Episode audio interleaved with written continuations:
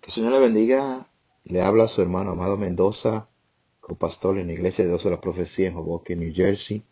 Espero que a donde se encuentren, se encuentren llenos de gozo y llenos de la libertad que provee nuestro Santo Dios por medio de su Santo Espíritu y sus promesas verdaderas.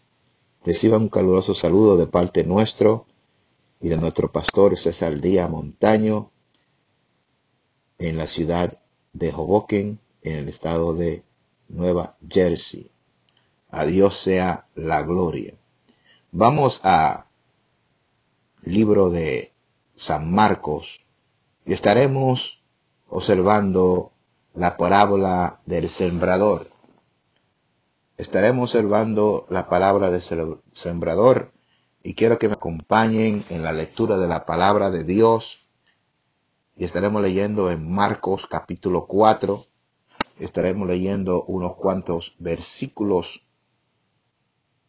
que refieren a la parábola del sembrador. Leamos. Otra vez comenzó Jesús a enseñar junto al mar y se reunió alrededor de él mucha gente, tanto que entrando en una barca se sentó en ella en el mar, y toda la gente estaba en tierra junto al mar, y les, enseñaba por parábolas muchas cosas. Y le decía en su doctrina, oíd, he aquí, el sembrador salió a sembrar, y a sembrar aconteció que una parte cayó junto al camino, y vinieron las aves del cielo y la comieron. Otra parte cayó en pedragales, donde no tenía mucha tierra, y brotó pronto, porque no tenía profundidad de tierra. Pero salido el sol se quemó, y porque no tenía raíz se secó. Otra parte cayó entre espinos, y los espinos crecieron y la ahogaron, y no dio fruto. Por otra parte cayó en buena tierra, y dio fruto, pues brotó y creció y produjo a treinta, a sesenta y a ciento por uno. Entonces les dijo, el que tiene oído para oír, oiga. Cuando estuvo solo, los que estaban cerca de él, con los doce, le preguntaron sobre la parábola. Y les dijo, a vosotros es dado saber el misterio del reino de Dios, mas a los que están fuera, por parábolas todas las cosas, para que viendo vean y no perciban, y oyendo oigan y no entiendan, para que no se conviertan y les sean perdonados los pecados. Y les dijo, ¿no sabéis esta parábola? ¿Cómo pues entenderéis todas las parábolas? El sembrador es el que siembra la palabra, y estos son los del junto al camino, y quienes se siembra la palabra, pero después que la oyen, enseguida viene Satanás y quita la palabra que se sembró en sus corazones. Estos son asimismo los que fueron sembrados en predragales los que cuando han oído la palabra, al momento la reciben con gozo, pero no tienen raíz en sí, sino que son de corta duración. Porque cuando viene la tribulación o la persecución por causa de la palabra, luego tropiezan. Estos son los que fueron sembrados entre espinos, los que oyen la palabra, pero los afanes de este siglo y el engaño de la riqueza y la codicia de otras cosas entran y ahogan la palabra y se hace infructuosa. Y estos son los que fueron sembrados en buena tierra, los que oyen la palabra y las reciben y dan fruto a treinta, a sesenta y a ciento por uno. Poderoso Dios, glorifícate en tu santa palabra, háblanos a través de ella, permite que tu servidor pueda explicarla. Oh Jehová, glorifícate y que tu Espíritu Santo lleve esta poderosa palabra a aquellos oídos necesitados, aquel pueblo que necesita ser levantado, aquella alma que necesita recibir tu palabra de tal modo que pueda producir un gran fruto poderoso, un fruto que dé a treinta, a sesenta y a cien por uno. Oh, glorifícate, gran maestro. Oh, glorifícate en este momento a través de tu santa y poderosa palabra. Te lo pido en el nombre de Jesús. Amén, amén. Vamos a San Marcos capítulo 4, versículo 10 y 14. Y dice la palabra, cuando estuvo solo con los que estaban cerca de él, con los doce le preguntaron sobre la parábola y les dijo, a vosotros dado saber el misterio del reino de Dios. Aquí observamos que existe revelación aquellos que se acercan a Cristo. Cuando uno se acerca a Jesús, puede hacerle preguntas de tal modo que puede recibir un entendimiento más profundo, más claro de aquello que está aconteciendo en la vida. Noten la posición de esta persona. Dicen cuando estuvo solo, los que estaban cerca de él, con los doce, le preguntaron sobre la parábola. Ellos estaban cerca de Jesús y porque estaban cerca de Jesús pudieron tomar la oportunidad de poder hacerle esta pregunta. Y él les dijo, a vosotros es dado saber el misterio del reino de Dios.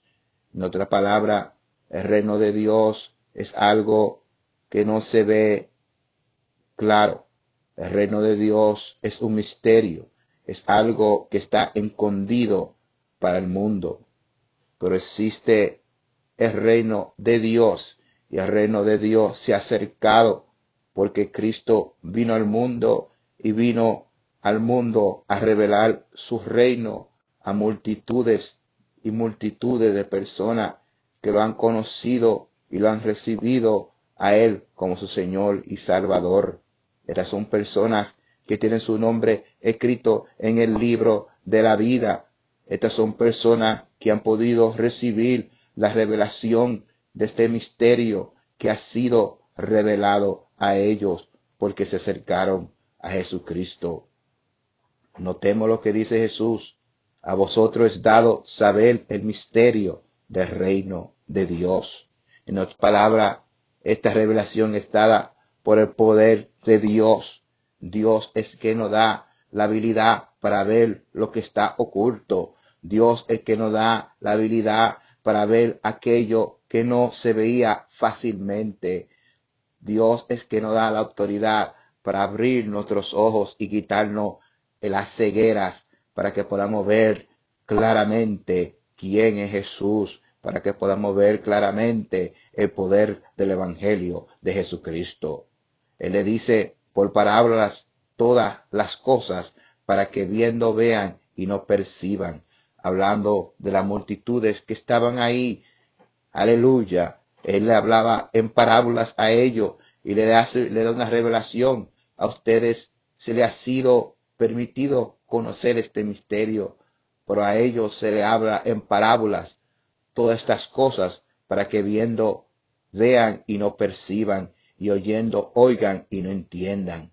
En otra palabra, ellos estaban escuchando lo que Cristo estaba diciendo. Ellos lo oyeron, pero no lo entendían. Ellos lo veían a Él, pero no podían percibir quién Él era, siendo el Hijo de Dios en carne. Y le dice una revelación sumamente poderosa para que no se conviertan y les sean perdonados los pecados. Podemos entender, el que entiende la revelación de Cristo Jesús, sucede algo, sus pecados son perdonados, se, se convierten los que son convertidos, los que nacen de nuevo, los que son regenerados, esto tienen nueva vida y sus pecados les son perdonados. El que entiende esta revelación, el que comprende este mensaje, el que entiende lo que la palabra de Dios le está diciendo, tiene la habilidad, tiene el don, tiene la autoridad de poder recibir a Jesucristo y poder recibir el perdón de sus pecados. A estos no se les había permitido recibir esta revelación, ya que ellos rehusaban y rechazaban a Cristo, ya que ellos decían que la obra de Cristo no era la obra de Dios, sino la obra del enemigo. Estos ya tenían sus corazones entenebecidos, sus almas ya estaban lejos de la salvación, porque rechazaban a Cristo una y otra vez. Dice la palabra, ¿no sabéis esta parábola? ¿Cómo pues entenderéis todas las parábolas? El sembrador es el que siembra la palabra. Cristo le dice, ¿cómo es que no entienden esta parábola aquellos que le hicieron la pregunta? Y si no la entienden, ¿cómo van a entender las otras parábolas?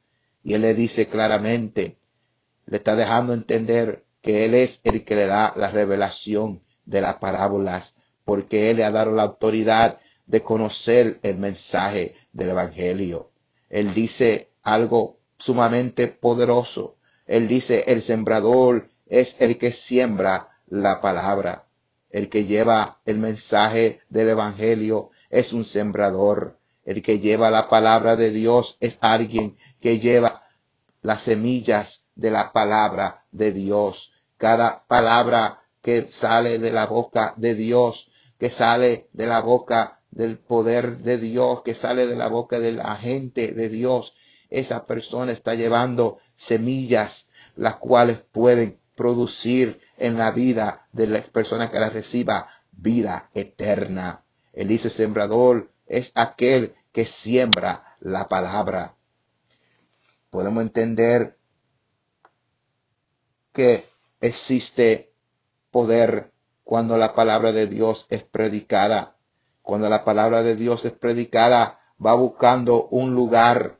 Cuando la palabra de Dios sale ella va buscando un corazón, ella buscando una alma para poder tener un hogar. Es un sembrador y la palabra es la semilla, es que está buscando un lugar a donde poder germinar.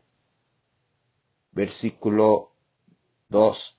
Y él les dijo, a vosotros dado saber el misterio del reino de Dios, mas a los que están fuera por palabras todas estas cosas, para que viendo vean y no perciban, y oyendo oigan y no entiendan, para que no se conviertan y les sea perdonados los pecados.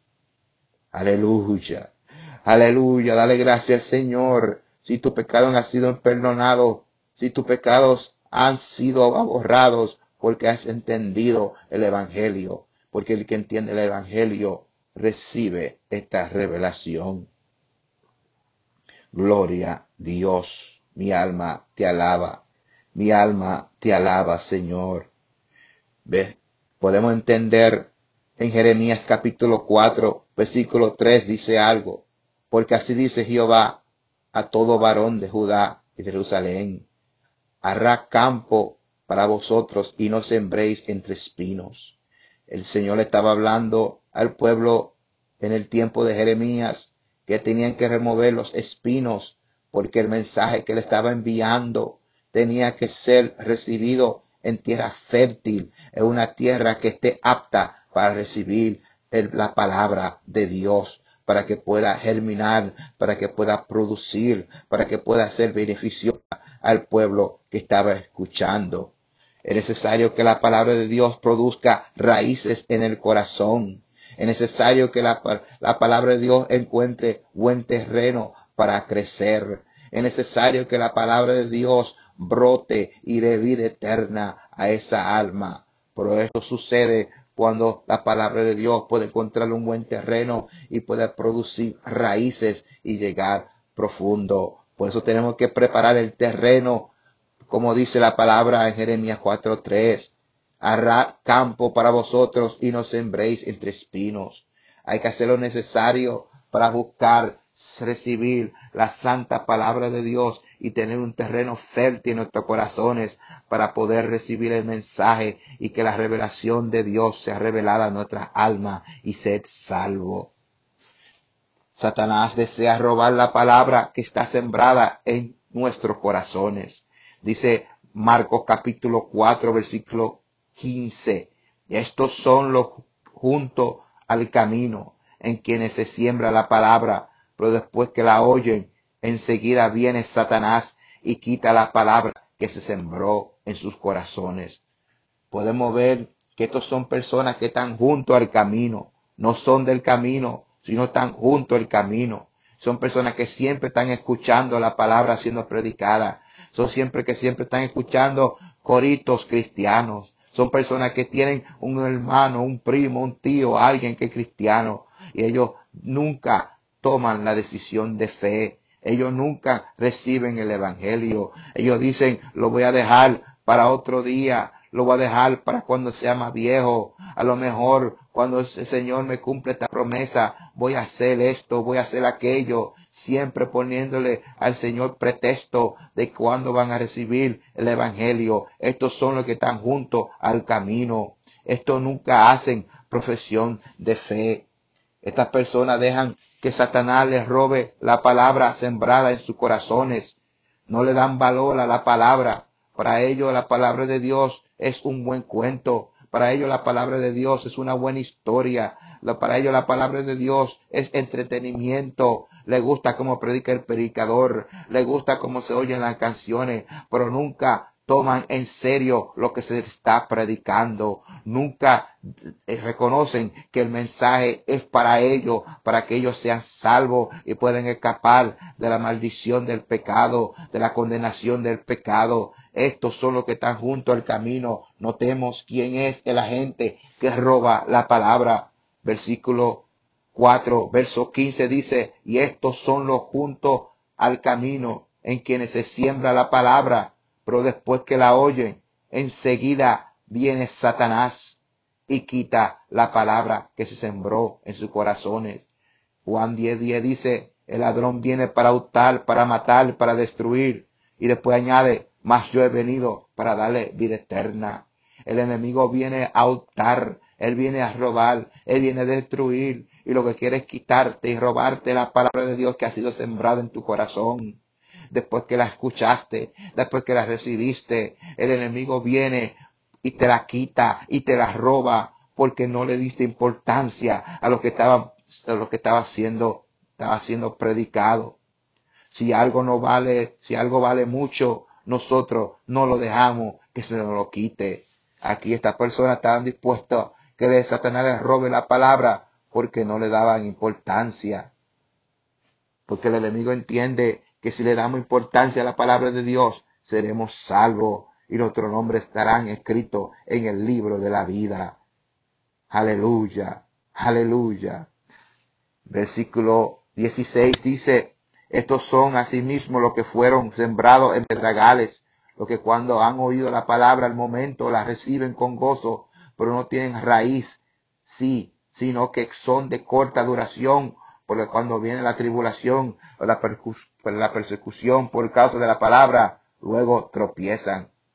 Estas personas dejan el camino cuando viene la prueba, cuando viene la persecución, cuando viene el proceso, cuando la palabra está profundizándose en sus corazones, ellos deciden dejarles camino porque dicen que la, la, tribulación o la persecución por la palabra es demasiado fuerte y tropiezan. En otra palabra, ellos están tratando de caminar, pero viene algo enfrente de ellos y caen de repente caen de repente en la, en la adicción, caen de repente en el pecado, caen de repente en la inmundicia, caen de repente de nuevo en lo que no deben de estar, porque no permitieron que la palabra de Dios encuentre un hogar en ellos. Estos son tan llenados de pedregales, de piedra, no han narrado el campo. Estos son personas que se gozan con un mensaje, que se gozan con un coro, pero nunca tienen raíz, nunca duran, nunca se mantienen, sino siempre viven entrando y saliendo de la iglesia Ah, porque pero cuando viene la tribulación, cuando viene la persecución, abandonan el camino, de repente viene algo que lo hace trompezar. Esta persona, aleluya, que Dios nos ayude a nosotros todos a vencer y seguir adelante. Estas personas son personas que hay que orar por ellos, hay que interceder por ellos, porque pronto pueden perder su vida y la pérdida puede ser permanente. Versículo 18 y 19 dice, estos son los que fueron sembrados entre espinos, los que oyen la palabra, pero los afanes de este siglo y el engaño de la riqueza y la codicia de otras cosas entran y ahogan la palabra y se hace infructuosa. Recordemos que la palabra de Dios es la semilla, es la semilla que quiere germinar, que quiere crecer en el corazón y encontrar el buen terreno. Estas personas se han dejado engatusar por los afanes de este siglo, el trabajo, la, codicia, la moda, lo que viene, lo que va, las cosas, el can, el coro, todas aquellas cosas que son llamativas del mundo, los quitan, les roban, le ahogan el mensaje que ha sido puesto en su corazón. Noten que eso es un engaño, que esto es una falsedad, que esto es algo, una, algo que es mentira. El mundo lo que ofrece es mentira. El mundo lo que ofrece es engaño. El mundo lo que ofrece es fantasía porque cuando vienen tiempos difíciles, el mundo corre a la iglesia, el mundo corre a un cristiano, el mundo corre a alguien para que oren por ello, para que interceden por ello. El mundo va y abraza la Biblia, el mundo va y la abre a Salmo 91, el mundo va y se agarra de, de Dios por un momento hasta que pase el tiempo peligroso. Pero dice también la palabra que el engaño de las riquezas también roba Aleluya, ahoga la palabra. Hay personas que están afanados de ser ricos y hacen lo que sean para tener riqueza. Venden lo que sea para tener riqueza. Se meten en negocios ilícitos para tener riqueza. Hacen un sinnúmero de cosas horrendas para tener riqueza, para engañar, para destruir, para tener ganancia propia. Aleluya. La codicia de otras cosas, la envidia. La envidia ahoga la palabra. Yo quisiera tener lo que tiene fulano. Yo quisiera hacer, yo quisiera tener la casa, el hogar, el carro, la ropa, el dinero, la novia. El ay, santo Dios, un sinnúmero de cosas o que tiene el fulano y yo quisiera tenerlo, pues no puedes estar tranquilo con lo que Dios te ha dado, sino tú deseas lo de otro y esa paz, esa, esa intranquilidad no te deja tener paz, no te deja tener gozo. Y noten que estas cosas entran en el corazón. Estas cosas entran en el alma, la codicia entra en el alma, el engaño entra en el alma, el afán entra en el alma, que ahogan la palabra y esta palabra se hace infructuosa. Pero hay buena noticia, santo, hay una buena, buena noticia. Y esta buena noticia que sí existe el buen terreno. Y si tú estás escuchando esta palabra en este momento, tu corazón es buen terreno.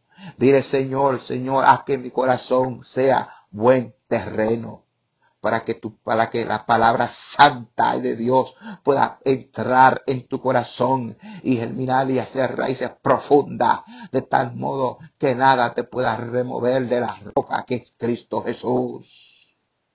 Dice Marco capítulo 4 verso 20 y estos son los que fueron sembrados en buena tierra los que oyen la palabra y la reciben y dan buen fruto a treinta, a sesenta y a ciento por uno. Notemos la diferente, aleluya, etapas. Hay cristianos que dan fruto de treinta, hay otros que dan de sesenta y hay otros que dan ciento por uno. El Señor le ha dado regalos, el Señor le ha dado dones a la, a la iglesia, a los siervos y siervas de la iglesia. Él le ha dado diferentes capacidades a los siervos y siervas de la iglesia. Si tú deseas ser usado por Dios, si tú deseas crecer en el Evangelio, te permite que la palabra de Dios encuentre un lugar, un lugar, en tu casa, que encuentre un lugar en la casa de tu corazón, que encuentre un lugar en tu alma, que encuentre un lugar profundo en los lugares más íntimos de tu corazón para que la palabra de Dios encuentre buen terreno. Y esta palabra que está en ti va a producir un fruto sumamente poderoso. Cristo Jesús dijo, aleluya, en Juan capítulo 15,